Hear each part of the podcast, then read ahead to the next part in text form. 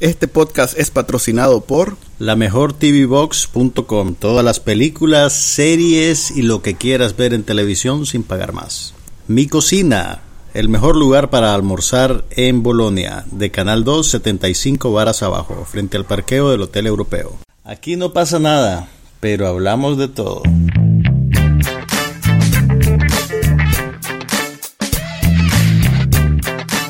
Podcast sobre cine, TV, tecnología y todo lo demás.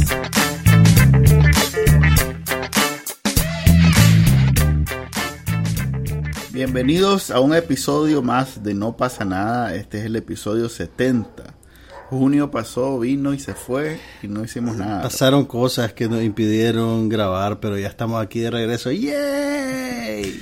A propósito de la grabadera, bueno, primero Manuel Díaz, Juan Carlos Rampier Queríamos hablarles de una nueva iniciativa en este podcast. Tenemos una página que se llama patreon.com pleca no pasa nada. Patreon.com pleca no pasa nada. Es un sitio donde pueden entrar y hacer donaciones. O sea que estamos extendiendo nuestra mano para que puedan donar al programa si les gusta. Es una nueva forma que han inventado en Estados Unidos para los que crean contenido como nosotros, que no es un contenido, digamos... Tradicional. Ajá, no es un contenido respaldado por una gran corporación. Y es difícil de vender en mercados como el nuestro.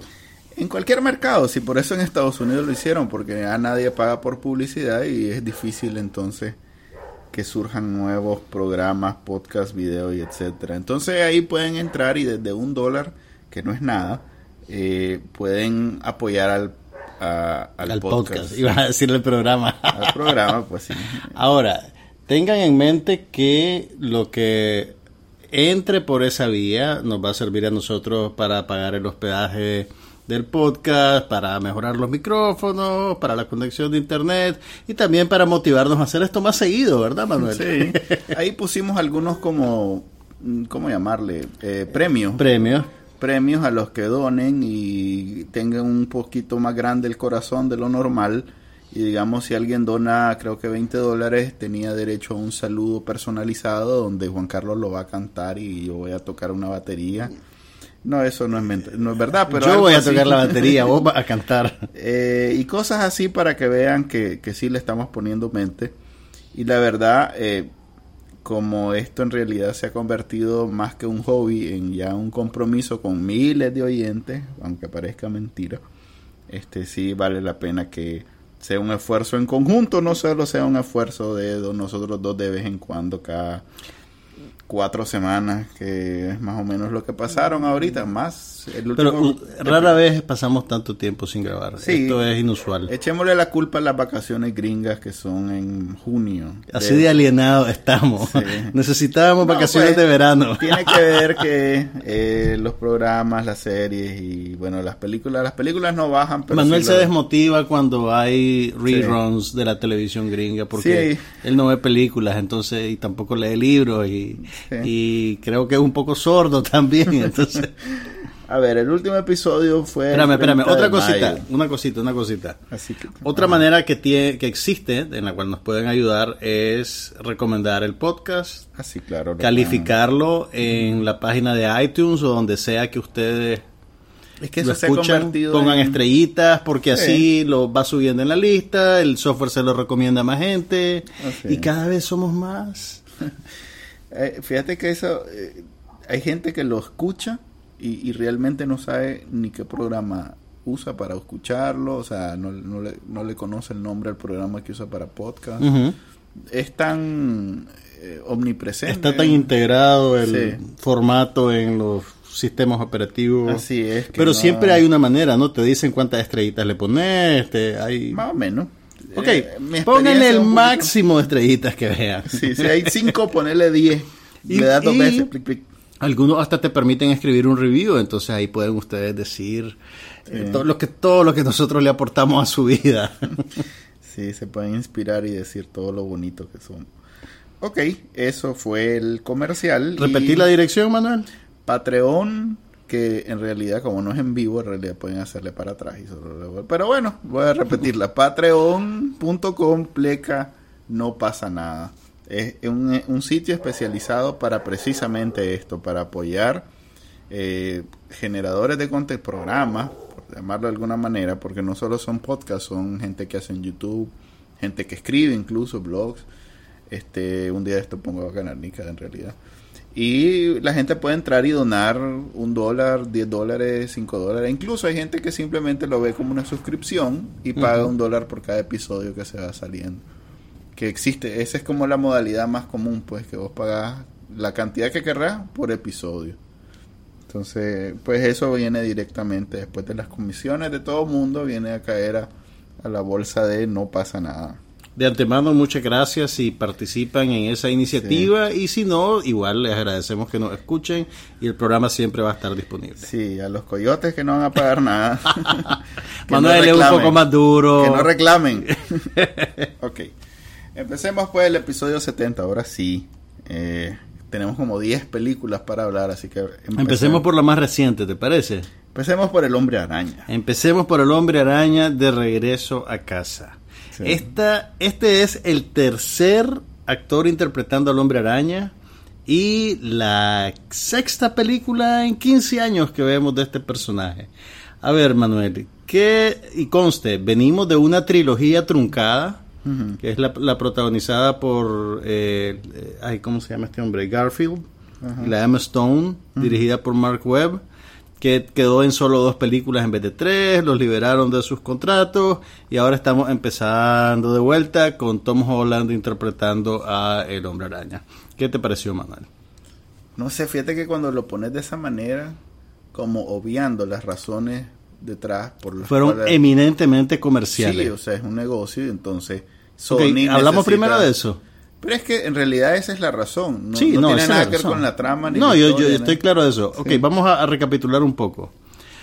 Eh, Marvel no siempre fue lo que es ahora. Y en los años 70 y 80 estaban un poquito que rascando el fondo del barril. Entonces, no, fue en los 90. fue- no, no, no, no, fue antes. A ver. En los 80 hubo, a finales de los 80 hubo un intento de llevar al hombre araña a televi- a- al cine y fue una producción de Troma Pictures, que es una producción de descuento Sí, sí, yo sé. eh, que hace serie, serie del- C, el- el, Vengador Tóxico. sí, sí, Toxic, el- Toxic Dump- Avenger. No, no era Dump, era... ¿Cómo se llama en inglés? El nombre del más... Fue un éxito en... En- en- pues, Eran películas de culto de bajísimo Correcto, presupuesto. era- fue un hicieron, hicieron una de los cuatro fantásticos. Sí, una que, por cierto, sacaron el... Es, como, es muy popular en internet para burlarse de los Cuatro Fantásticos. Y cre- ahora, ahora ya me hiciste dudar, no me acuerdo si hicieron la del hombre araña o si no, quedó lo solo en proyecto. No lo hicieron. Pero en ese entonces Marvel tuvo que ceder los derechos de explotación del personaje del hombre araña a Sony Pictures para conseguir dinero y capitalizarse. Por eso es que entonces teníamos esas franquicias paralelas con Sony, distinto al universo cinemático de Marvel. Entonces, Claro, no existía ningún universo cinemático para cuando Sony adquirió esos derechos. Exactamente, entonces así fue como tuvimos la primera trilogía de Spider-Man dirigida por Sam Raimi, que creo que la primera película salió como en el 2002, si no me equivoco. Hicieron tres películas y estaban conversando para una cuarta, pero al final perdieron el interés y se fueron. Años después, Sony, cuando vio ya que Marvel estaba subiendo, quiso reiniciar el personaje y ahí es donde vienen las películas de Mark Webb. La segunda película que hizo Mark Webb Pero bueno, de nuevo, de nuevo. Esto no tiene nada que ver con que eh, el hombre araña necesitaba un, un- Ok, no, sí, sí, así es. A ver, el contrato de Sony tiene eh, estipula que si después de tanto tiempo Sony no hace nada con el personaje, Lo pierden. pierde los derechos que pagó por él. Exacto. Entonces esa es la razón por la que Sony cada cierto tiempo Lo reinicia. tiene que hacer un- una película, ya sea una secuela de la serie que ya hizo, si puede conseguir a los mismos actores y, a los mismos, y el mismo director, o tiene que volver a iniciar. Ok, pero... Esa es la razón. No, está, está bien, estamos claros. Lo que quiero decir es que la segunda película de Andrew, Gar- Andrew Garfield Hizo como 700 millones de dólares alrededor Ah, bueno. del mundo. Ok, a, a- a la par de, Y- ese, de ese trato, Ajá. hay eh, otro fenómeno que no necesariamente está relacionado, que ti- Sony tiene 10 años de ser un desastre como estudio. Ok. tiene 10 años de no ver la luz. Creo que lo más cercano que ha estado de generar eh, ¿cómo se llama? Eh, dividendo, pues la palabra, de producir dinero, de no salir tabla, ha sido una de las hombre araña.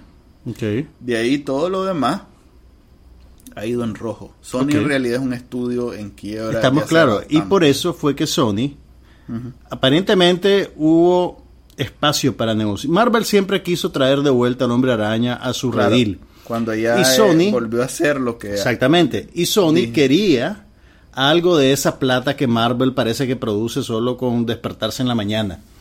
Entonces, coincidió que Sony no estaba muy contenta con los 700 millones de dólares de la segunda película de Andrew Garfield y que Marvel le hizo un avance para que se pusieran de acuerdo en cómo compartir el personaje o compartir la plata que produjeran las películas del hombre araña. Y eso fue lo que pasó. Entonces se llegaron a un acuerdo, despacharon a Andrew Garfield, a Mark Webb y a la Emma Stone, que de seguro se fueron llorando al banco, y insertaron un nuevo hombre araña en, creo que fue el Guerra Civil, guerra, ¿cómo? La del Capitán América, ¿verdad? Sí, en la Guerra Civil del Capitán Ok, ahí aparece este nuevo hombre araña que tiene la particularidad que es el más joven que hemos conocido, el actor Tom Holland en aquel entonces habrá tenido como 17 años. Ahorita con esta película te, tenía 19 años cuando la filmaron. Y el personaje en la película tiene 15. Sí, 16. El mismo corrige en la película.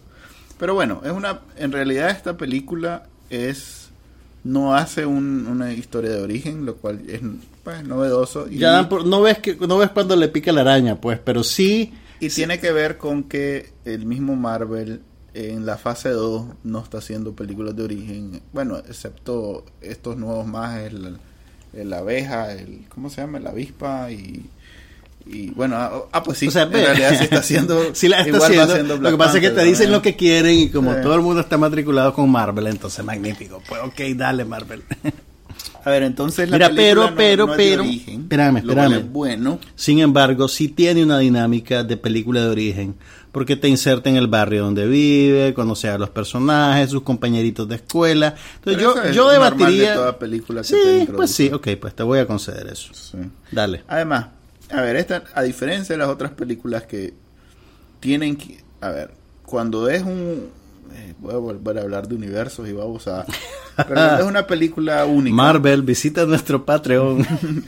cuando es una película única, eh, tiene que ser todo en una sola entrega, pues, porque no se sabe si va a haber una segunda parte, una o es una historia contenida en sí misma, pues, no necesita más cosas. En el caso, e, eso es una de las libertades que se da MCU. En el caso de Marvel, puedes obviar cosas, porque ya sabes que este, este personaje y todo su mundo va a ser parte de una película que viene dentro de seis meses o un año. Entonces, en este caso, por ejemplo, eh, esta película es una película que se desenvuelve en el, en, el colegio y, es una película de colegiales. Pues. Mira, a mí en sus mejores momentos, o por lo menos las cosas que más me gustaron, me recordaba esas películas de adolescentes de John Hughes que veía en los 80 cuando estaba chaval. sí, es una película. The Breakfast Club. Ajá, correcto. Sixteen Candles. Pero bueno, es un género de esas películas de secundaria. Sí, pues. tiene, tiene, digamos que le dedica tiempo a la relación entre el hombre araña, sus compañeros de escuela. Mm. Son personajes más importantes que los adultos, por lo menos en tiempo de, en tiempo de cámara que reciben. Pues tienen cierto protagonismo es eso, e, es una película de secundaria donde los personajes son totalmente... Eh, ¿Cómo llamarlo? Son... Es, ¿Sabes qué? Y por eso tengo yo idea que es el feeling ochentero que le sentiste. Ajá. Porque al igual que la película, la serie de Netflix, ¿cómo se llama? La de los chavalos.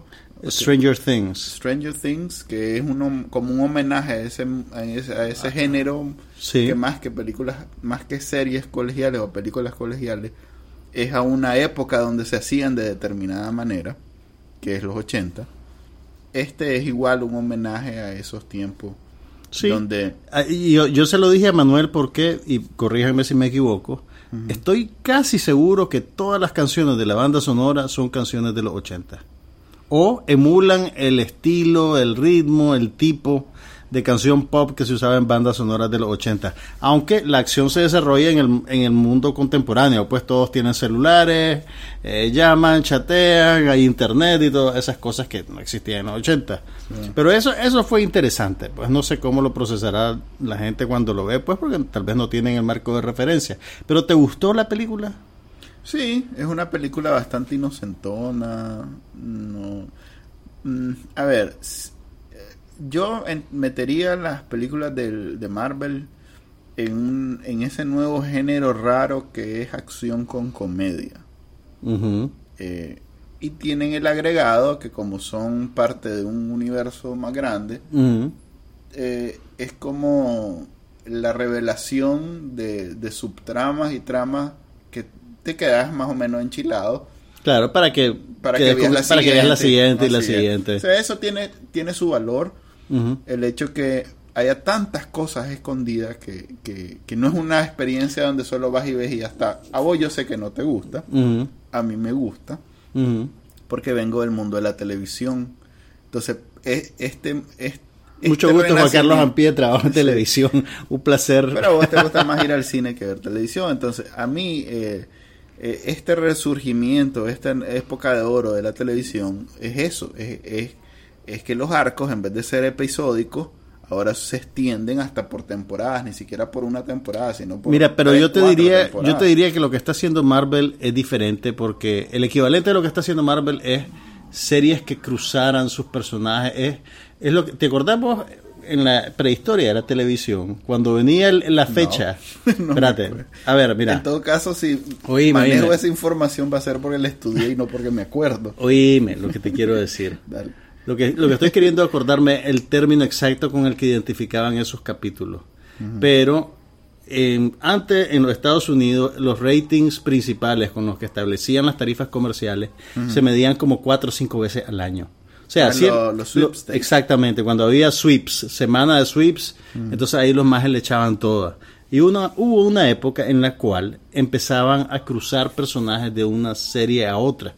O sea, que hacían lo que llamaban una aparición especial, que podía ser una cosa completamente eh, inmaterial y arbitraria y sin cambiar, digamos, la esencia de lo que estaban mostrando, pero eh, suponete un maje de Will and Grace entraba en la cafetería de Friends y te, ¡ah! toda la gente aplaudía. Exactamente, crossovers, gracias. Entonces, lo que más se parece a lo que está haciendo Marvel es el, el clásico episodio de crossover. Entonces, te lo digo para, pues, no es extraño, digamos. Eso lo hicieron, eh, quizás ese fue el inicio de todo esto, pero ya en la fase 2 donde creo que son 22 películas las que se van a resolver Mira, me, me, habla, me hablas de fases y de, de, escenas de películas y me quiero suicidar. ok, como por eso digo, a vos no te interesa, pero los que y al final no yo, o sea yo sé pues si tenés una, una inversión emocional en el universo de Marvel y eso con solo es el tipo de cosas que disfrutás. con, con, solo que le lleves o sea es como me acabo de lanzar que por cierto podemos hablar de ello me acabo de lanzar un resumen de las cinco temporadas, cuatro o cinco de, de, Game of Thrones, porque van a empezar. Para ponerte, para acordarte de qué pasaba. Sí, porque es, demasiado convoluta. Esa palabra no existe en español. Convoluted. En inglés existe eso. Retorcida, bueno. No, es demasiado. después, después hablemos de Games of Thrones. Mira, pero, pero eso, pero la gracia de Game of Thrones es precisamente que no es lineal están pasando un montón de historias y un montón de O sea, un momento, un momento, estás confundiendo los términos. Games of Thrones sí es lineal. Lo que no es es un único causa, tiene historias paralelas. No es monocanalca, pues. No es una sola esa, es una nueva palabra. si algo amerita una donación, son las palabras nuevas que Manuel Díaz aporta al idioma español. No es una sola. A ver, ¿cómo decirlo? Un solo arco narrativo. No solo un hilo un hilo narrativo. Es, como eso, Manuel, eso, Manuel. Es como 10 hilos. Yo me, voy a hacer un dibujo y lo voy a poner. Pero la idea es que igual en, en, el, en el Marvel, es tanto hilo que en algún momento se junta uno con otro que es emocionante ver. Pero yo te diría que eso también se puede convertir en una camisa de fuerza.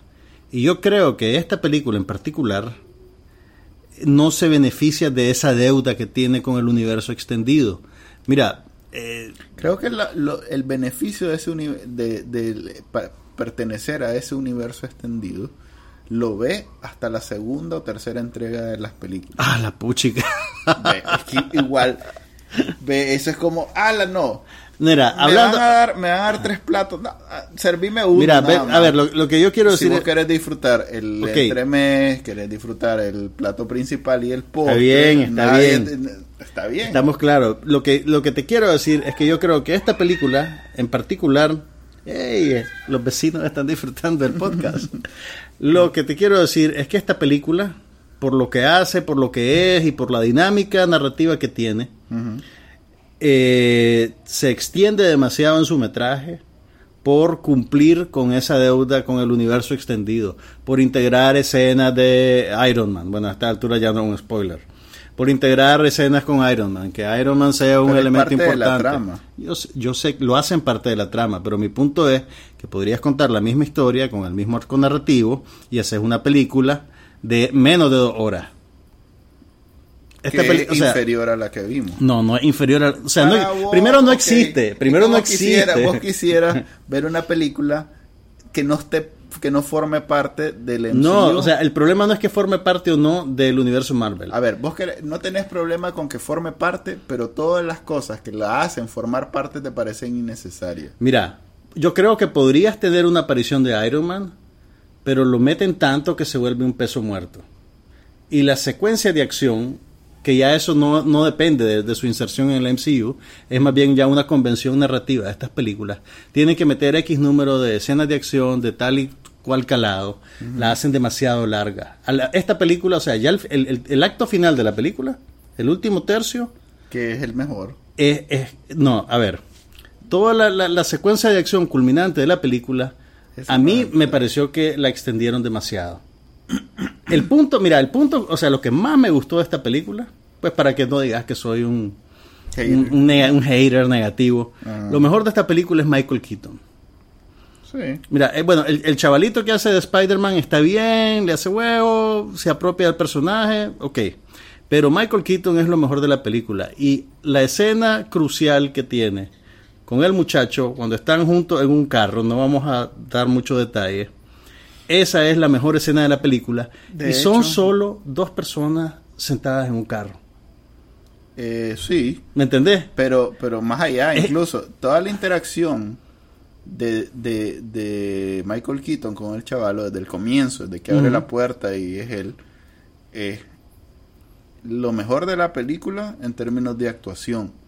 Pero las películas de Marvel no solo son la actuación y, la, y los Ok, chistes y, est- la- estoy y claro. las escenas de acción. Estoy claro. Es también Mira. las conexiones entre cada uno de los nodos dentro de un Mira, universo. considerando el, la complejidad de la película, la trama. que es de las menos complicadas. Exactamente, es una película poco complicada, es una película ligera, es una película dramática y narrativamente sencilla, es demasiado larga para lo que es. Ah, Dos horas, horas- 13, dos horas 13 minutos. es bastante estándar hoy en día. Es más, una película. ¿No la sentiste muy larga? No, no la sentí. Yo, yo, Manuel Díaz, estaba sentado a tu lado y te escuché.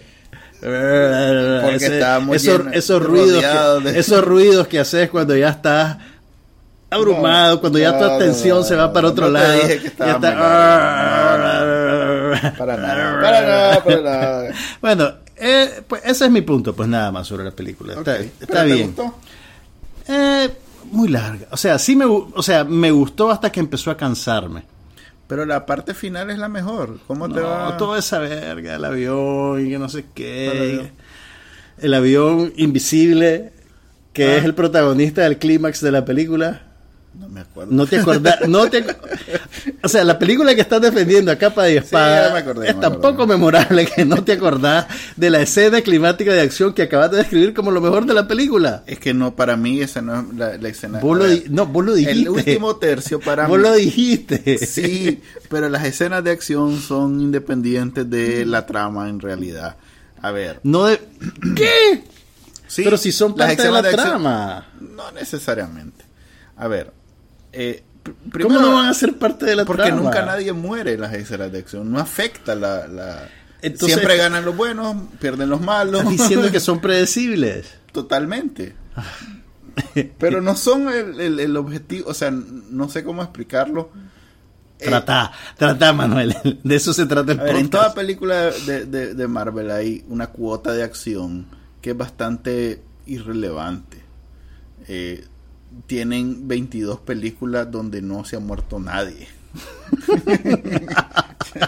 Así que, que si, van, recuerde, si van esperando sorpresas, vayan a buscarla a otro lado. Tal vez Sí. la película de Herbert. Para más de DC Comics se le murió el hombre que no se murió, pero por lo menos hicieron ese, introdujeron ese ¿Quién se, elemento. ¿Quién se murió? Superman no se murió en la de Oh, Superman, sí, hay- un no cómic, sí. Ok. Pero estos más no han matado a nadie. Es más, la gracia de Civil War era precisamente que se moría Capitán América y no se murió. Así que. ¿Se pero- moría el Capitán América? Supuestamente. Pero Infinity War, que es la que sí, ahí sí dicen que es el final del, del, del- de los 22 episodios anteriores que van por creo que el 21. Ma- Nunca Ah, se va a claro. acabar, nunca se va a No, acabar. pero pues, ese- en, claro. en la fase 2 A la o, fase- o 3 o 4. Me encanta cómo hablamos de las... Parece ejecutivo de Marvel. No, los más en realidad, Puchi, si, si fuera ejecutivo de Marvel no necesitaríamos un Patreon. mira, hace 10 años que empezaron a hacer toda esta nota. Ajá. Ah, la llevamos Te 10 creo, años en esta te onda. creo que oímos eso y jajaja que, que son tan locos estos maes. Pero llevan 10 años y 20 más de 20 películas eh, entregando y, y- y cumpliendo con un esquema ¿Sabes donde qué? ya no estás viendo una película ni, ni, ni el universo ni nada, estás viendo una serie. Estás viendo un producto. Y si vos, a ver, vos te acordás de los nombres de los episodios de, de por ejemplo, Breaking Bad, donde Ozymandias se supone que es buenísimo, y el episodio 2, y el y episodio Mosca, tres, que y es el no episodio de contenido en sí mismo. Correcto, pero Sí. esto es precisamente eso.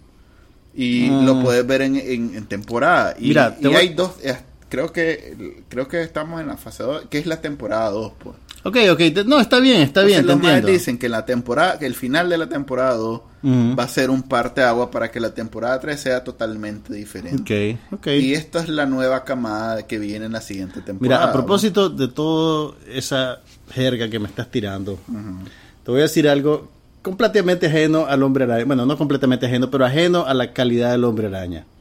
¿No te perturba un poco cómo están convirtiendo a todos los cinéfilos en casi que agentes de relaciones públicas corporativistas?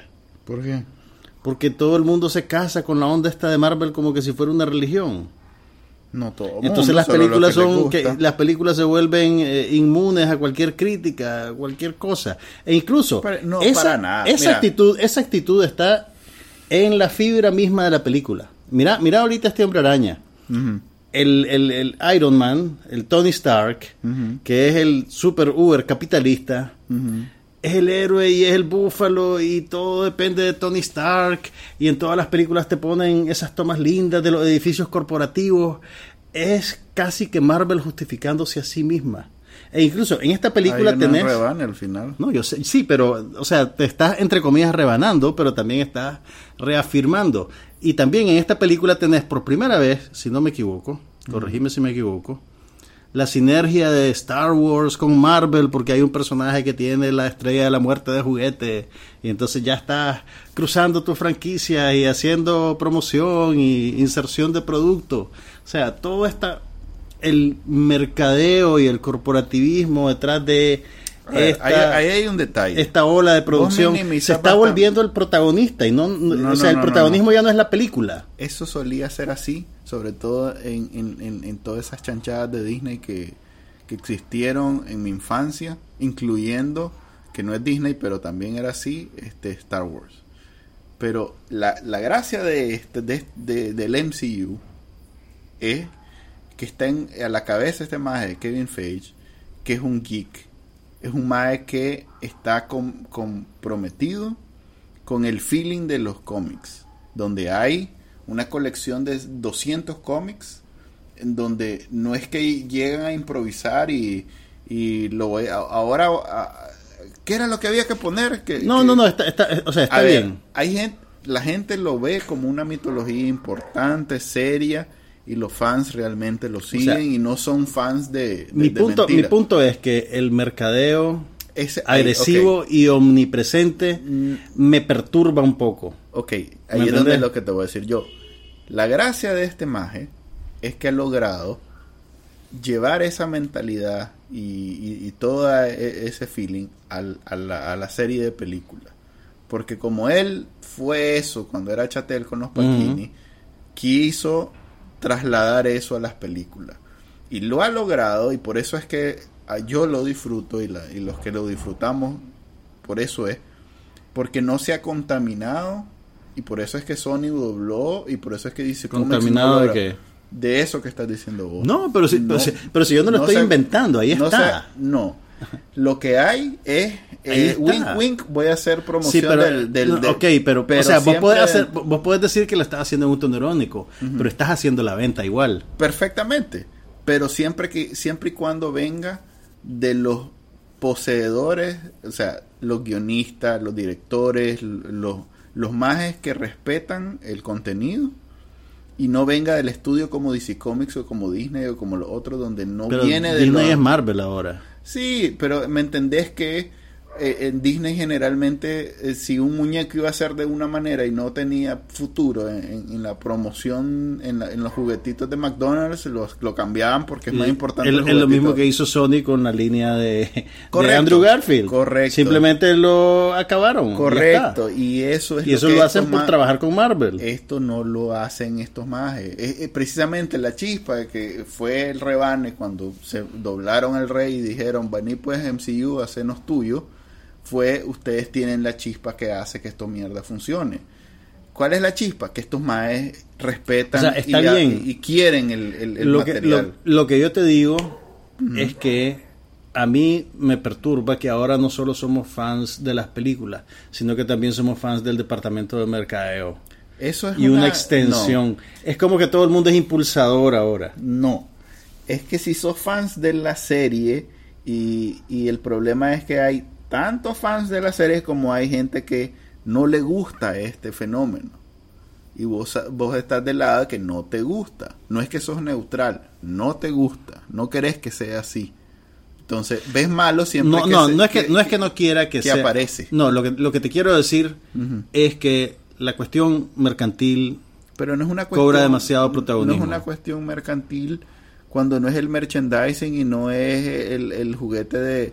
Tal vez es más, ni a, no- a nosotros ni nos afecta porque no nos Aquí- venden los juguetes ni las películas Sí, ni nada. Solo aquí, nos aquí dan te, la película. aquí te capeas un poquito de eso, está bien. Y ni siquiera nos llega el, el- el efecto del. del- el- el- el- que bueno, hay un mercadeo de la película que es válido y que a veces es más grande que el presupuesto de la película misma, sobre todo en, en las que se supone que van a ser taquilleras. Mira, ¿no te parece increíble que Sony haya hecho 700 millones de dólares Y ha perdido. y, y haya perdido? Pues sí, y haya precisamente. perdido. Precisamente. Hay un mercadeo de la película que ese no te va a ofender porque es a la película, pero hay todo un mercadeo de los, mm, ¿cómo se le llama en español? Los productos de merchandising que genera la película. Mira, probable- Eso nosotros ni nos damos cuenta porque Mira. a menos que los vendan en el McDonald's no los conocemos porque aquí no es mercado de nadie. Entonces, en realidad el que te está molestando es el mercadeo de la película, lo cual no entiendo porque igual es para ver la película. Pero bueno, a mí lo que me parece es que vos no tenés una, ¿cómo se llama?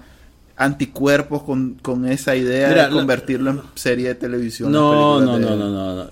Y O cada sea, vez que se, No, vos estás, se- mira, un se- momento, un se- momento. se manifiesta, vos decís, no, no, no, no, eso no me gusta, eso no me gusta. Mira, vos me estás pintando como que soy un enemigo de la televisión y soy una persona que no ha visto Twin Peaks, por amor de Dios. O sea, ¿de qué Yo estamos creo hablando que- aquí? Yo creo que. ¿Ya viste Twin Peaks? Yo creo que. eh, reafirma mi punto. Ok, o sea, lo, lo que quiero decir es que estoy un poco agotado de la sobreventa permanente de Marvel. Pero si son cuatro películas al año, ni siquiera son muchas. Yo, Yo creo sé. que hacía más. Jason. Tampoco veía a Jason, pero, pero o sea, déjame con mi reacción, es- este es Pero el vos punto sos el que- también. vos sos el que empuja de que decís, no, eso es malo, no, eso es No, malo. yo no, digo, yo no digo que sea malo, digo que estoy cansado. Pero lo decís O sea, cada vez que sale si lo disfruta- nueva. si lo Yo creo que está estás diciendo de la desde el segundo Iron Man. estás- Ay, ya estoy cansado. Pues si estaba cansado en aquel entonces. Obviamente. Imagínate cómo estoy ahora. Sí. Pero a ver, ya- hablemos de la, hablamos hemos- de la Mujer Maravilla, o todavía no. Sí, no hemos hablado. tampoco. No hemos hablado de la Mujer Maravilla que todavía está en cine y que es DC Comics. Entonces, que DC Comics es como el hermanito tonto de Marvel. Ok. a ver, de- defendía DC Comics. Uno, dos, tres. No, no tengo nada que decir de DC Comics. A ver, ¿qué te pareció la Mujer Maravilla? Eh, déjame acordar. Mira, tuvo sus momentos. Eh, sí recuerdo un par de chistes que dieron en el blanco. Eh, creo que ahí sí. ¿Sabes qué? Ahí sí el estudio tiene más fuerza que los guionistas, que los ¿Cómo así? que los que protegen el, el espíritu la de la- de la- de- de- del, del cómic personaje. Ajá. porque lo convirtieron en una campaña feminista cuando sí Hmm. Lo decís no viste como- que el Lo decís como que si fuera algo malo. no para nada pero creo que perdió su identidad como película de, de, superhéroes O sea, las películas de superhéroes tienen que ser machistas. no pero no están centradas en que si el protagonista es hombre o mujer sí entiendo que la mayoría de la ¿Cuántas, ¿cuántas con Sí una entiendo. protagonista femenina ha hecho Sí. Marvel en esta nueva etapa? Sí, lo entiendo. No ha hecho que- ninguna. Sí, lo entiendo que es un eh, es una causa loable, pero tampoco, o sea, por ejemplo, Pero ¿cómo, ¿cómo vas a hacer una película de la Mujer Maravilla sin que sea una mujer la protagonista? no digo que no sea una película con la Mujer Maravilla como prota digo que se centraron tanto en el tema que la mujer, que la protagonista es mujer, que perdió su identidad como simplemente una película yo de creo, superhéroes. Yo creo Totalmente. que yo creo que ese es un error. O sea, No, la yo película también lo creo, yo No, no, no, lo creo. no, tu apreciación es un error. Te La película tiene manera. que centrarse en eso porque la protagonista es una mujer. Mm. E incluso el, el- el- el- la trama que le inventan que, tiene que ver también con el papel de la mujer en ese contexto. No la parte sí. fantástica, pues la Está- parte está fantástica... bien, pero si hubiera, si hubiera- si- es más, ese es mi argumento.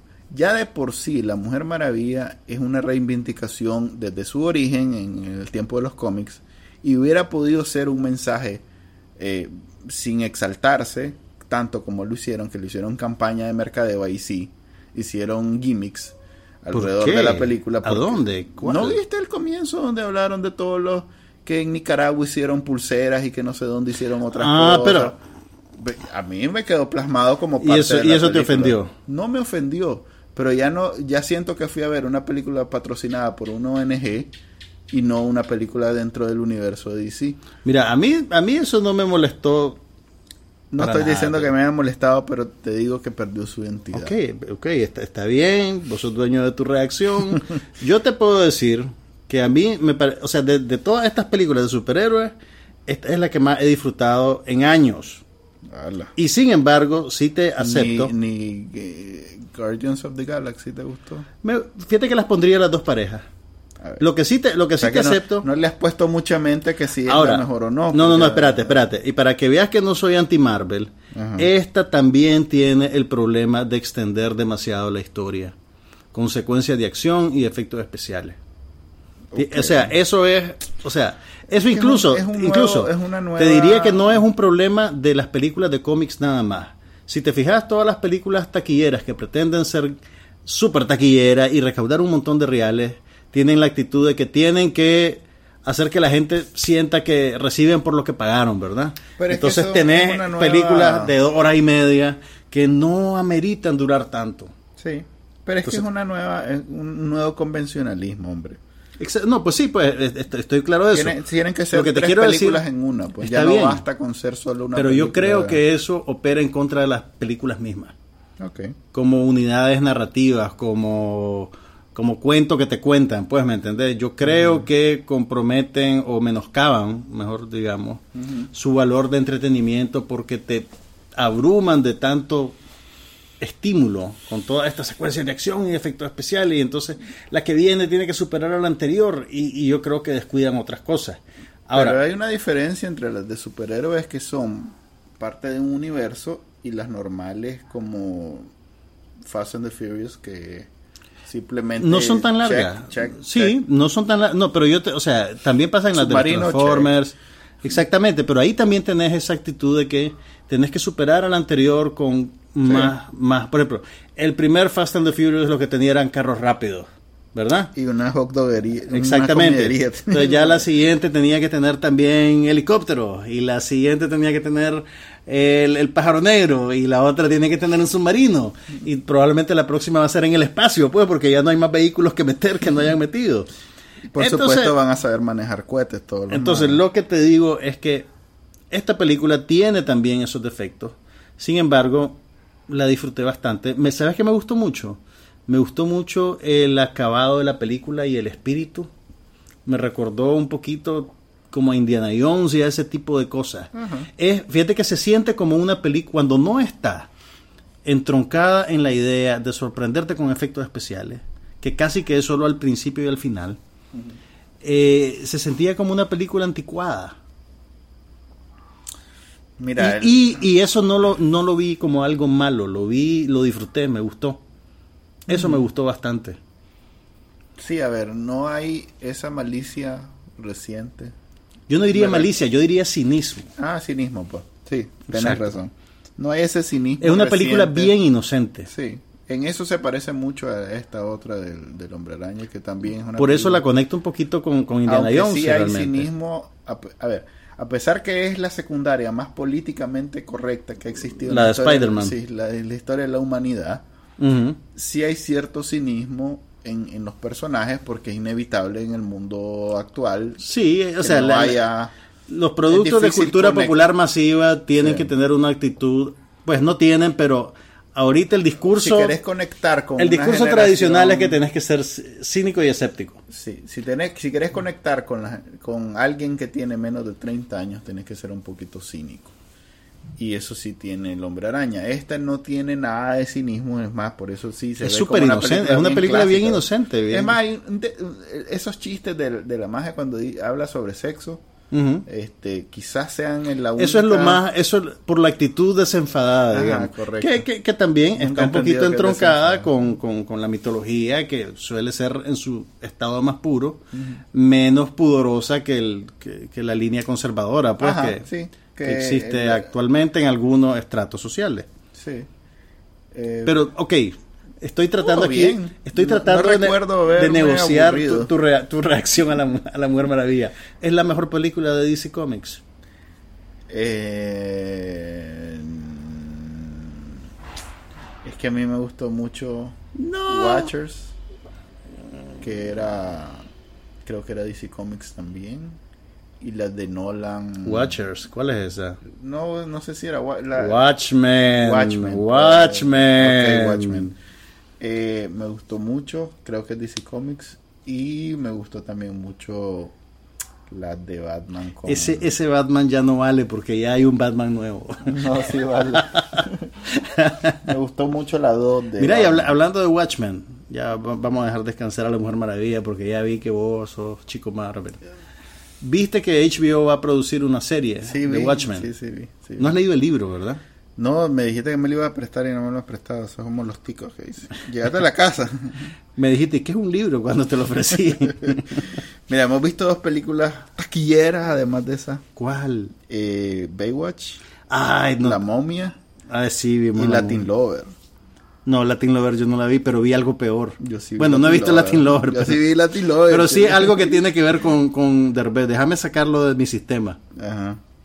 Estrenaron una película francesa que se llama Do es Familia. Protagonizada por Omar Sy, que es un actor que se volvió famoso por una que se llamaba Los Intocables. Sí, sí que era un enfermero y, realmente el maje el maje es un buen actor es un maje súper carismático o sea te das cuenta porque el maje es una estrella y entonces yo cuando vi la cartelera dije bueno voy a ver el hombre araña pero eh, también está esta película que este maje es un buen actor ¿eh? una película francesa que raro que la presenten en Nicaragua y yo hombre eh, voy a ir a verla para que te pagar mi entrada y que tenga buena taquilla y, y no. está basada en la película que hizo Derbez hace como tres años, ah. una que se llamaba No se aceptan devoluciones o algo así, que hizo un cerrito de reales en Estados Unidos. Sí. Ok, hizo un cerrito real en Estados Unidos. Bueno, te cuento, no, no, la vi tampoco, pero es... esta, o sea, o sea, no les voy a hablar mal. Están copiando películas mexicanas. Miren, no les voy a hablar mal de la película de Herbés porque no la he visto. Pero, la cosa, pero sí les puedo decir que la versión francesa es una afrenta a la humanidad, al actor Omar Sy, a todo lo que es sagrado y a todo lo que... No, no, no, fue una cosa terrible. O sea, es de esas cosas que te querés arañar los ojos para no seguir viendo. te puede salir. no, porque yo decía, ve, tal vez voy a escribir de esta para confidencial, porque usualmente... No escribí, la viste y no escribí. La vi y no escribí de ella, porque era, era demasiado, o sea, yo dije, puchica, ¿cómo puedo hacer 700, palabras sobre esto y que no sea solo insultos. Hacer fue, pura analogía.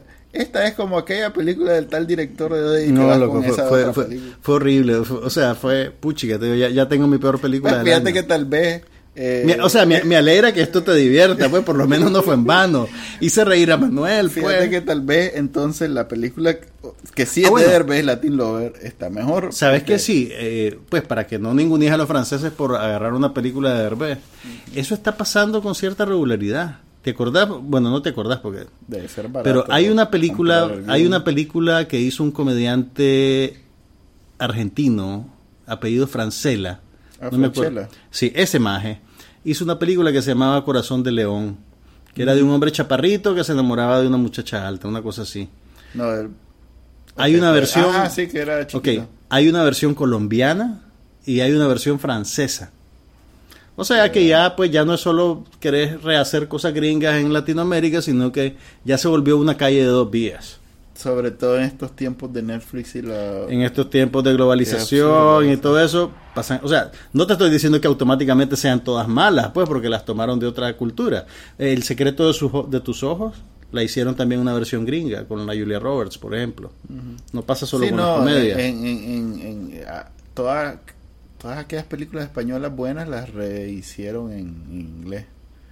Me acuerdo de la que hizo... Eh, aprovechemos y hablemos de la momia, la que hizo Tom Cruise con, con, la esposa antes de divorciarse. ¿Cómo se llama? Ah, eh, cierra tus ojos. Abre los ojos. no, cierra, sí. Ah. Que se llamaba Ni la Sky en inglés. Exactamente, sí, sí, por ejemplo. Sí, sí, me recuerdo haber visto varias películas españolas que después Pasa, pasa, pasa a veces, pero... Sí, pero eran los tiempos donde no había Netflix y todavía cruzar el charco para una película europea era un gran... una gran hazaña y más si le hacía un estudio gringo ya era más accesible. Pero fíjate que Abre tus ojos tuvo distribución en Estados Unidos. Me imagino, pero así pero, pero el mercado gringo es muy es muy conservador para leer subtítulos. al, también es. al, espectador norteamericano promedio no le gusta leer subtítulos y las películas extranjeras nunca consiguen una distribución muy amplia. Siempre quedan solo en algunos en cines especializados que atienden a ese nicho. Entonces ahí, pues, también tiene sentido decir, ok, esta historia que funcionó para este público, para que la vean los millones de gringos que no leen subtítulos, voy a hacer una película nueva. Ok, entonces la momia. Fue horrible eso que me pasó. Sí, Ah, bueno, voy a decir una cosa sobre. ¿Cómo se llama la herbe? Papichulo, creo, ¿no? Latin Lover. ¿Cómo ser un Latin Lover? Un mantenido le pusieron en español. No la vi, o sea, o sea. Dijiste dos cosas. Ok, Salma. Que, Eso es todo. Eso es todo lo que Es lo mejor de la película. es todo lo que voy a decir. Pero ¿qué, tanto sale? ¿Es una aparición especial? No, ¿Solo tiene dos es, escenas? Es actora, actriz de reparto. Ok. Salma. Ok. ¿La, la voy a ver? No, para nada. Para, nada. Eh, es más, ya deben estar todos los GIFs en Reddit de las apariciones de Salma en la película, o sea que la puedes, te puede evitar ver. Ah, aunque bueno, ya en el. ¿Cómo se llama? ¿Qué tamaño es la pantalla en el cine? Ah, bueno. Como 20 metros. Ok, eh, La momia. El intento de... ¿Qué estudio es? Universal, creo que. Universal. El intento de Universal de crear... ¿Recapitulamos un poquito? No. Ok. No te voy a hablar de la momia de Brendan Fraser. Te voy a llevar a los principios del siglo XX. cuando los estudios Universal... Ok. Esta, este proyecto de Universal de crear un universo marbeliano con sus monstruos Existe porque Universal tiene los derechos de explotación de varios monstruos clásicos que provienen del mundo de la literatura, como Frankenstein, Drácula. La momia no está basada exactamente en un libro, pero en, en, esa época los estudios Universal fueron muy exitosos con ese tipo de productos y era el estudio de los monstruos. O sea, así como Paramount creo que era el de los musicales, Universal era el de los monstruos y el de las películas eh, cine negro, películas de criminales. Entonces los estudios Universal han heredado, digamos, los derechos de explotación en el cine de esas figuras y cada cierto tiempo hacen un nuevo ciclo. O sea, las películas de la momia de la década de los 90 y 2000 fueron, ¿verdad? Las de Brendan Fraser. Las Eh, protagonizadas por Brendan Fraser. Sí, sí. Ese fue, digamos, como el último intento exitoso que tuvieron de explotar esa franquicia. Eh, han habido intentos por hacer eh, Drácula. ¿Te acordás que hace dos años hubo un Drácula con el más este... Con Luke. Evans? ¿Luke Evans o Luke? Sí, Luke Evans. Que se llamaba Drácula Unbound o algo así. Que no funcionó del todo. Eh, estaba en Helsing, que creo que no pasó de una película o de dos películas. Mm, O sea que ellos... una y, y la siguiente fue igual una un reboot, no fue periódicamente ellos eh, han estado tratando de, de explotar esa, Es más esa o menos beta. lo que está tratando de hacer con Godzilla y Exactamente, cruzando a Godzilla con King Kong. Ujú, Ese también es universal, ¿verdad? no sé. Ok, pero entonces, esta película de la momia protagonizada por Tom Cruise es el fue publicitada como la primera película de este nuevo universo que tiene un- hasta hasta le inventaron un título The Dark Universe. el universo oscuro. Que yo te digo, ese es el, el, el- Obviamente no es culpa de Marvel, ¿verdad? Pero la estrategia de Marvel y la receta de Marvel le funcionó tan bien que otros estudios están tratando de seguir el, el- Sí, seguir la- los mismos pasos. Y, y a jugar por esta primera película te das cuenta que no es tan fácil. O sea, le reconozco que Marvel logró lo que conseguía. Y Universal, a jugar por esta primera película, la va a tener más difícil. sí, porque en realidad no es muy buena o no es buena del todo. Introduce dos de los personajes principales. Introduce a la momia, que es Tom Cruise, y, e introduce a Dr. Jekyll, Que es Russell Crowe. Ya se, ya se sabe que Frankenstein va a ser Javier Bardem. Javier Bardem, Bardem. español. Bardem. Y la esposa de Frankenstein todavía no se sabe quién va a ser. Pero el hombre invisible va a ser Don. Que Don- también la vimos. Don Johnny Depp. Don Johnny Depp, que está en las malas. Que también vimos Piratas del Caribe, creo que es está- cierto, vimos Piratas del Caribe Espérate, ya hablamos 8, de eso. 7. no, de eso ya hablamos. Ya hablamos de esa, sí, sí. dijimos que era una gran plasta. Era esa- una- eh, yo diría que es una película desafortunada. Pero bueno, Don Johnny, Don Johnny que también está un Ah. poquito en el fondo del barril. Al igual que Russell Crowe. al Fíjate igual- que yo te diría que estos Creo que majes- todo el dinero se le fue en Tom Cruise a los más. Mira, yo creo que estos majes de Universal hubieran tenido mejor suerte si hubieran apostado por actores que no conoces. Sí. Sí, porque ve- velo de esta manera. Tom Cruise ya es un señor como de 50 años. Sí, además que no hay manera que lo amarren a más de una película. Eh, eh, o sea, Sale pero parece que no, yo, yo creo que ya está amarrado a una trilogía, mínimo. Ala, O sea, mínimo, mínimo está amarrado a una trilogía. Qué, qué desperdicio de dinero. ¿no? El punto es que les hubiera ido mejor, creo yo, con actores nuevos. Sí. Por Porque lo menos ese- no arriesgas mucho dinero. Y además, el público adolescente que va a ver estas películas, o, o digamos, pues, si se quieren meter en el juego de Marvel, el mismo público, no, no, no son necesariamente fans de un señor de 50 años, ¿me entendés? Sí, ¿no? Y, pero bueno. Y además, maje sigue, es- sigue es la tercera- las cantidades es la cuarta franquicia, que- pero es la cuarta franquicia que Tom Cruise tendría que impulsar. Porque tiene Misión Imposible, tiene Jack Reacher, y, y parece que van a hacer también una secuela de... eh, ¿Cómo se llamaba la de Tomorrow?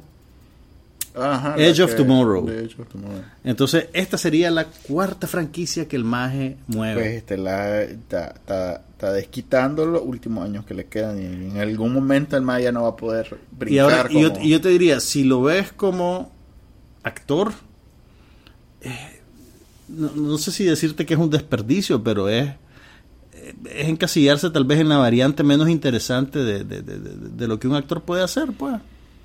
O sea, está bien, eh, cantidades Yo te diría, está bien hacer una franquicia, pues, pero hacer cuatro. ¿Cuál fue, la, ¿Cuál fue la última película de Tom Cruise que de Tom Cruise actuando que dijiste, ok, Edge of Tomorrow, ¿hace cuánto fue? Tal vez un par de años. No, fue hace como cinco, chele. Ah, Sí. no puede ser. Ya vamos a salir de duda. Pero bueno, ¿qué te pareció la momia? ¿No te, Esa sí es la peor de las que hemos visto. te parece peor que los Piratas del Caribe? Sí, hombre. No te creo. A ese nivel. Wow, la odiaste, maje. Sí. Quería salir, ¿no? Mira, yo no la odi- ¿Sabes qué es lo que más? Para que veas que no soy negativo, maje. Lo que más me gustó fueron los... Uy, espérame, espérame. Los elementos de horror de la película. Cositas pequeñas, los caballeros, eh, los zombies que se levantaban. Yo creo que si se hubieran comprometido más con el horror que con el afán de hacer la, el- la primera piedra de un edificio de franquicia, les hubiera ido, hubiera sido una película más interesante. tiene una versión contra todo ese... No te, dir- no te diría que es una que hubiera sido una buena película, pero sí hubiera sido más interesante. Tres años. 2014 fue The Age of Tomorrow. ¿Ves? Entonces sí es un- eh, te digo, no no tengo no tengo mucha expectativa de las otras películas de este universo oscuro. O hacer una película con Russell Crowe como Jekyll y Mr. Hyde hubiera sido súper interesante, pero solo con él.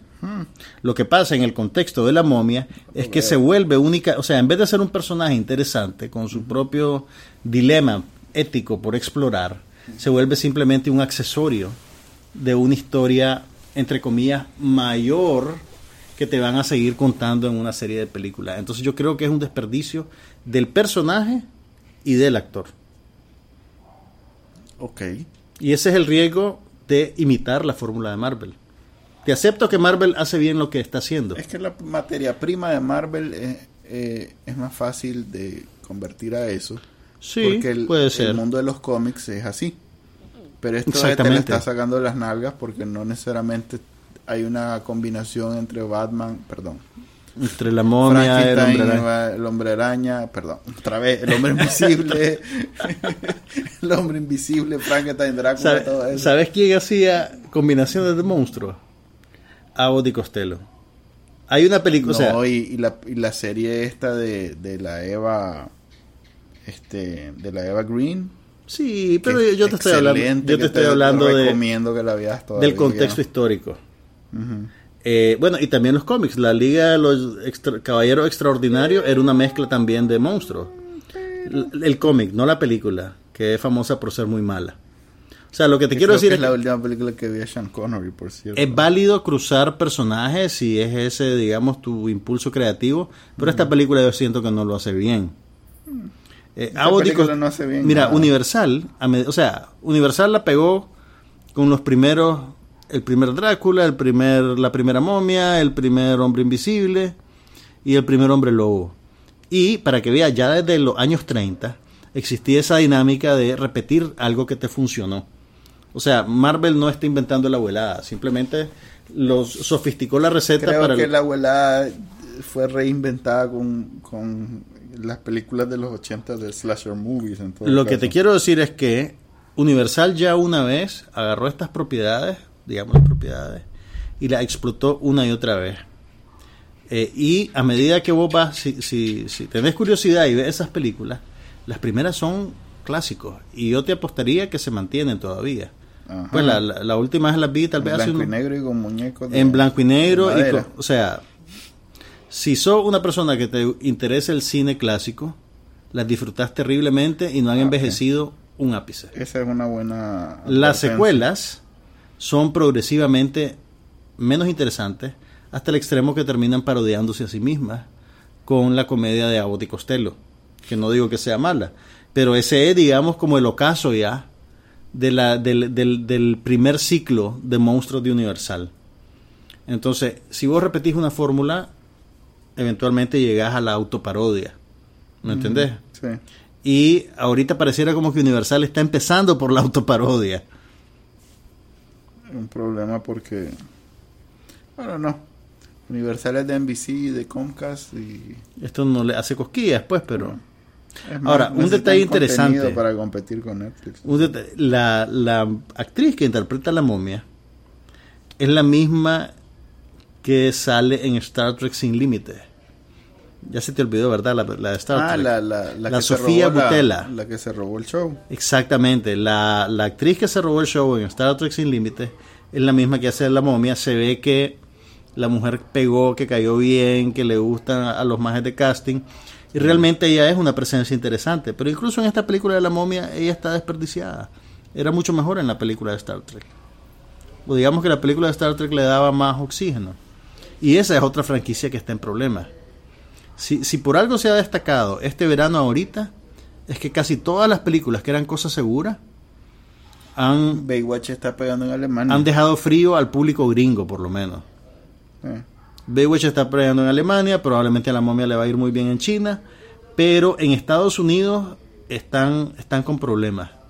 Los estudios con sus grandes tentpoles, pues con sus películas principales. No, no vamos a hablar de, de, de Baywatch. ¿Qué, qué, qué tenés que decir de Baywatch? ¿No te gustó? no, no. ¿No te gustó? Mira, no me quise arañar te los reíste, ojos. bro. Te No me- reíste. mira, a ver, déjame, estaba al lado y te reíste. déjame, déjame. Aquí, aquí llegamos a nuestro, a nuestro debate primario sobre el qué debe hacer una comedia para ser exitosa. Sí me reí porque hay sus tres o cuatro gracejadas simpáticas. Pero yo creo que una película necesita más que una gracejada para, para funcionar. Em, creo que desperdiciaron a Dwayne Johnson. No, hombre. Lo desperdi creo, o sea, Ah, yo, yo, yo creo que desperdiciaron a Dwayne Johnson. Eh, no sé, pues qué decirte. Tampoco, tampoco siento que Baywatch sea necesariamente un texto sagrado, ¿verdad? Al que hay que ¿Alguna vez hacerle has honor. visto un episodio de Baywatch? No, porque ya era un adulto cuando salió al aire. Era el más vi, era la serie más vi. Mira, yo te- igual, yo nunca he visto un episodio de Baywatch. de o sea, yo sé que era la serie Cero. sindicada más exitosa. Sí. Porque se presentaba en más países alrededor del mundo. Era la serie más y, vista en y las series sindicadas tradicionalmente son de bajísimo presupuesto. A ver, Eso es lo que sé de Baywatch. Y, y que David Baywatch- Hasselhoff era muy popular en Alemania, hasta era cantante, hasta era aceptado como cantante sí, en pero eso Alemania. fue Fue, antes de Baywatch. Ok. entre el Auto Fantástico y Baywatch. Eh, esto me recuerda mucho a 21 Jump Street, la que hicieron lo, lo- lo- el reboot que, Sí. que se que hace burla de sí mi- que se burla del del formato original que era un poquito o no un poquito diría era que mucho esa- más dramático que Sí. las de la película. Era una serie, entre comillas, seria. Sí, Pues. era, era, una policía serie dramática con para adolescentes. Richard Grieco que Con Johnny todo- Depp. con Johnny Depp, correcto. Con Don Johnny. Don Johnny. Dije, te la Ahora es. Don Johnny. Por eso, pues, pero eh, esto hicieron eso, pues, rebanaron. Mira, si la- me parece el- bien la el comparación. material original y lo hicieron muy bien y esto es lo mismo. Sin haber visto nunca una Pero- película, una- pero- un episodio de Baywatch. Yo te diría que 21 vez. Jump Street, la película, es más exitosa en lo que se propone que Baywatch. No sabemos porque 21 Jeffrey sí le viste el capítulo, ¿no? No, tampoco. Pero la película, o sea, la película No, hombre. como objeto, o sea, no estoy no Ya, estoy ya, ya. evaluando si, si le hacen fe, si le hacen honor al, al producto original. La película me parece mejor 21 Jump Street que Baywatch. Puede ser. Sí, puede ser. Pero es en la misma vena. y- Si eso no amerita una donación de Patreon, que Manuel me conceda que puede ser que lo que yo diga sea correcto, Puede ser. no sé qué, no sé qué lo amerita. Pero por. a vos sí te gustó. Sí me gustó, es una comedia exitosa. Eh, en realidad me reí. Manuel se iba a caer del asiento. No, no voy a caer del asiento, pero me Manuel reí. necesita ver más Fui- comedias. Fui a ver, fui a reírme y me reí. Mira, la verdad, Chele, que después de que yo vi dos son familia, no te puedo decir nada. sí. Eh, Mira, ah, bueno, si, si querés concederme el piso, un ajá, segundo, ajá. necesito decirles a ustedes, porque Manuel ya es una causa perdida, que el capítulo 8 Ajá. de El regreso de Twin Peaks es un parteaguas para la televisión. ¿Por cuál va? El octavo. Bueno, Ah, ahorita, que de ahorita ya pus- no, lo, lo pusieron hace 15 días. Hubo un fin de semana que no pusieron. Y ahorita me está esperando el capítulo 9 que lo voy a ver. Nomás terminemos de grabar. Pero necesito que sepan que el capítulo 8 de Twin Peaks es una cosa increíble. No lo está, está de la, o sea, es del calibre del mejor trabajo que David Lynch ha hecho en su vida, en cine o en televisión. Es una cosa extraordinaria. En serio, te lo digo que sí. Ahora, no sé qué pasaría si lo viera en cero. Ese es el problema, que... que pero, eh, oíme, pero casi que te diría que lo podés ver en cero. El, el, y ahí, ah, o sea, en ese capítulo... No le vas a- Mira, hay, la verdad, hasta quiero escribir algo con más detalle, porque los límites que tengo en, en, la- en los periódicos impresos, no me, no me es que es una cosa hay una extraordinaria. cosa, en- ¿Cómo se llama? Eh, Internet. Ajá, sí, ahí, ahí tal vez voy a escribir algo. donde- Porque, loco, me, me dio pesadilla, o sea, tuve una pesadilla. Eso no es bueno. Una semana después, tuve una pesadilla conectada con un elemento que sale en el capítulo. Y me contás. Fue, o sea, ten, o sea, con todas las películas y las series de televisión y los libros que he leído, jamás se me había metido algo en el subconsciente de esa manera. Ah, la fíjate que... ¿Sabes qué serie está buena? Que la están... Pero, o sea, que pero- ahorita en, el, en verano. Ajá. The Carmichael Show. Ya la cancelaron. Se va a quedar en tres No temporadas. Sí. Sí, sí. Es que son Sí, es de- odio ser el mensajero de malas noticias, pero solo- supe que le que, que tuvo problemas para que se publicara, publicara la palabra, se transmitiera el episodio del shooting. Ajá. Pero, eso fue como a mitad de la segunda No, temporada, fue ¿no? ¿Fue ahorita en la fue- tercera? Fue, ahorita el capítulo anterior, anterior. Siento ser el que te diga que la cancelaron. No me diga. Así fue. ¿Sabes que está muy bien? Bueno, ahorita también, hace unas tres semanas, eh, liberaron ya la quinta temporada de, de Orange is the New Black. Ah, ya la vi. ¿Ya la viste? Sí, hombre. La Yo mejor estoy de a la mitad. ¿de verdad? La mejor. Wow. Sí, una Estás- fíjate que mucha gente, o sea, yo, yo he tratado de no leer absolutamente nada. Solo he visto algunos titulares de artículos y hay gente que la pinta como problemática. Mm, Pero es la mejor de a vos te pareció que es la mejor hasta el Sí, momento. hombre. Ok, Uh, por mucho. De- dejémoslo ahí, déjame terminarle y después lo Bueno, no, no por mucho, pero sí, me, eh, la primera temporada, la segunda temporada recuerdo que era muy buena.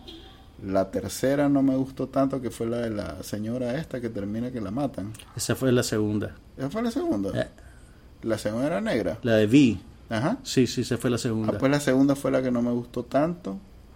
La tercera fue la anterior, que estuvo bien, pero esta sí se reivindica. ¿Sabes que. ¿Sabes que está interesante también? Solo he visto los primeros dos capítulos, pero la, la misma creadora de Orange is the New Black, Ah, que sí, se llama una- Genji Kohan, Que hizo una de... Hizo de- una comedia. sobre un programa de lucha libre con mujeres en los años 80. Sí, ese, ese es el ejemplo que te iba a decir. Con Alison Brie, con la misma- Con la que sale desnuda y que internet está hecho loco porque la madre sale un, un microsegundo. Yo, yo iba a decir de con largo. la yo iba a decir con la actriz de Community, Community y de, de- Mad, y de Men, Mad Men, pero vos que ya no- te saltaste pues al comentario chabacano de Reddit. Pues sí, porque la magia es de las más cotizadas en el mundo de internet porque es muy bonita y nunca... La madre siempre decía que es un milagro que en todos sus tiempos de la universidad nunca nadie la haya grabado desnuda porque siempre andaba en boliche. Mm. Pero Ahora- no había nada, es más, en, en, en, en, en Community eh, era un chiste interno que había un mono que se llamaba eh, eh, Anis Boobs, eh, las chichas de la magia, Ujú. porque vivía escondido. Entonces, pues, en Mira, realidad que ahora- es un big development en el mundo de internet, por lo menos. En el mundo, la serie debe ser una escena sin importancia. Mira, si no me equivoco, probablemente es la una escena que vi ahorita en el primer Sí, capítulo. es el primer capítulo. Y no es ni siquiera no es en un contexto erótico. Sí, no, se, se está, está cambiando de ropa en el, en el vestidor de un gimnasio y la ves de perfil a lo lejos y está medio oscuro, pues, ¿me ese entiendes? día, ese día en Reddit no se pudo hablar de otra cosa. Ahora, necesito que sepan que la serie no es una fantasía miso- misogínica. y no tienen esa escena, no la E incluso, define de- incluso el tema, o sea, vos, vos podrías pensar por el tema que es una Es serie más, amarillista que va a explotar en- el morbo, is the pero realmente hay es muy interesante. y no la define tampoco. Exactamente, es, es, Para un- nada, nunca nadie ve Orange is the New Black por los desnudos. es una comedia pero Se- internet. Sí, internet. Internet. Lo que, lo que quiero, lo que no quiero es que nuestros oyentes crean que es un Ah, punto no, de vista del cual eso- vos te has apropiado. por eso te digo. Quiero salvar tu honor. Internet, no. ¿Acaso yo represento No. Internet? Eh, mm, ya. ok, aquí en vengo Nicaragua. en representación de Internet. vengo a decirle que está Ah, sí, a decirles que por favor dejen de entrar a esos sitios que ya saben cuáles son. Sí, es ese que están viendo ahorita, saliste. La se- mira, los primeros dos capítulos están muy simpáticos, muy bien hecha la serie. Sí, la, la quiero ver. Eh, dale chance. Y el, el, el ambiente de los 80, el vestuario, la- todo está súper bien hecho. Eso te iba a decir que eh, este es un, ese es un ejemplo. Muchachos, así se vestía la gente de verdad. Orange is New Black es un buen ejemplo de hacer lo que eh, aparentemente la- quería hacer. Estamos cerrando el eh, círculo. Estamos cerrando el círculo. Aparentemente quería ser la Mujer Maravilla. Y vos sentís sin que no lo hacerlo hizo. sobre eso. Aquí te voy a. te- te- estoy a punto de, de- de destrozarte la mente con mi, con mi perceptividad. La Mujer Funciona Maravilla. no Oíme, oíme, oíme. La Mujer Maravilla tiene que ser más obvia porque está dirigida a un público adolescente infantil. A diferencia del público que ve Orange is the New Black. Creo que ahí Que está son el mujeres, problema. personas adultas. Ahí está el problema. Vos sos un viejo y fuiste a ver una película para quinceañeras. Está bien. Pero ahí, ahí está Sos el un problema. viejo. Ahí está el problema. Vos podés ver películas para quinceañeros, pero no para quinceañeras. Creo que eh, hubiera sido más efectiva, como lo es Orange is the New Black, sin definirse como una serie feminista, simplemente lanzarse al público en general y obviamente ser una pieza totalmente... Yo te diría que por el contexto cultural en el que vivimos, es difícil que eso sea así.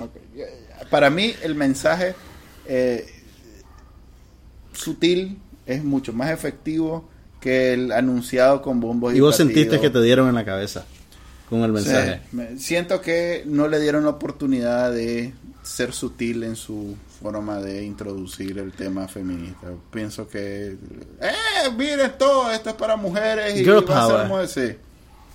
Ok. Ma- Manuel tenía, tiene sus discos de las Spice Girls todavía. Sí. Lo tiene los CDs. Sí, ok. eh, bueno, creo que consumimos todo el tiempo hablando de cine y televisión. en realidad no hay mucho que ver ahorita en televisión. Bueno, siempre te puedes poner al día con cosas como, no sé, Twin Peaks. Estoy viendo Dexter, que se supone que es una serie de las mejores.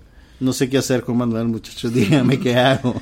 Voy por la tercera temporada, está interesante. Y- y- todavía no siento que sea de O las sea, mejores déjame ver, del- has visto veintipico de capítulos de Dexter y Sí. no has podido ver Twin Peaks.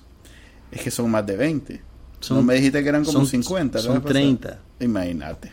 Son tres temporadas y vas a ver seis temporadas de Dexter. Pero también hay que ver películas. de- Ay, Dios mío. A ver, recuerdo haber Esta visto causa un perdida. episodio de Twin Peaks y no lograr, después de como tres sentadas para verlo, terminar el primer episodio.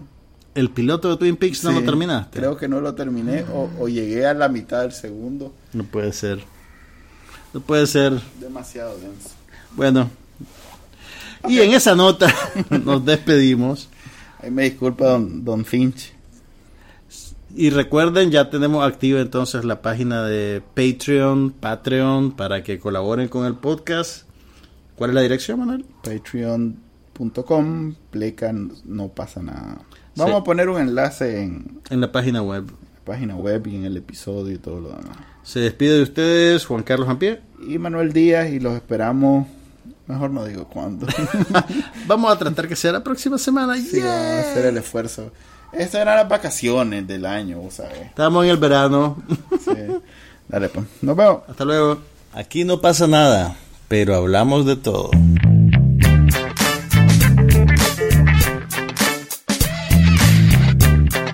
Un podcast sobre cine, TV, tecnología y todo lo demás.